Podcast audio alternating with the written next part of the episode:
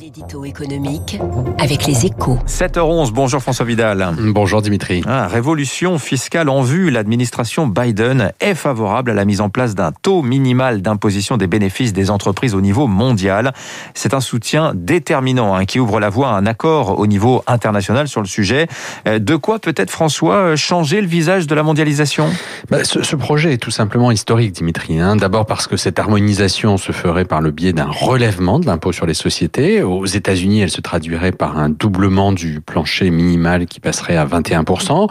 Ce serait du jamais vu hein, en temps de paix et une rupture sans équivoque avec le mouvement de baisse de la pression fiscale pesant sur les entreprises amorcé au début des années 80 par Ronald Reagan. Ensuite, et c'est sans doute le plus important, parce qu'en fixant un, taux d'imposition minimal, cette réforme mettrait fin au dumping fiscal pratiqué par de nombreux pays y compris au sein de la zone euro. De quoi rendre caduques les stratégies d'optimisation fiscale dans lesquelles les GAFA notamment sont passés maîtres et aussi redistribuer les cartes entre paradis fiscaux et États classiques. Alors ça explique hein, que Paris et Berlin euh, ont applaudi dès hier l'initiative américaine, mais quelles sont les chances de succès de ce projet, François?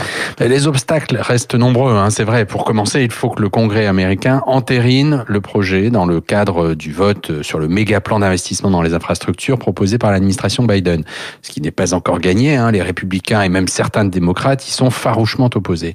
Si cette étape est franchie, il faudra aussi qu'un consensus international se dessine sur le taux minimum. Or, jusqu'ici, l'idée au sein de l'OCDE était plutôt d'essayer de converger autour de 12,5%.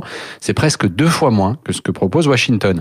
Enfin, il sera nécessaire que tout le monde s'entende sur une même définition de l'impôt sur les sociétés pour qu'il ne soit pas possible de contourner la règle commune à coup d'exonération. La route pourrait donc être encore assez longue, mais ce qui change tout, c'est que la première puissance mondiale a décidé, de l'emprunter. Voilà, les États-Unis se lancent, le monde suit, c'est un petit peu l'idée. Merci François Vidal, des échos à la une de votre journal ce matin. Évidemment, Air France, le prix d'un sauvetage. Il est 7h13, dans un instant sur Radio Classique. L'invité de l'économie, Philippe Knorre, le directeur général.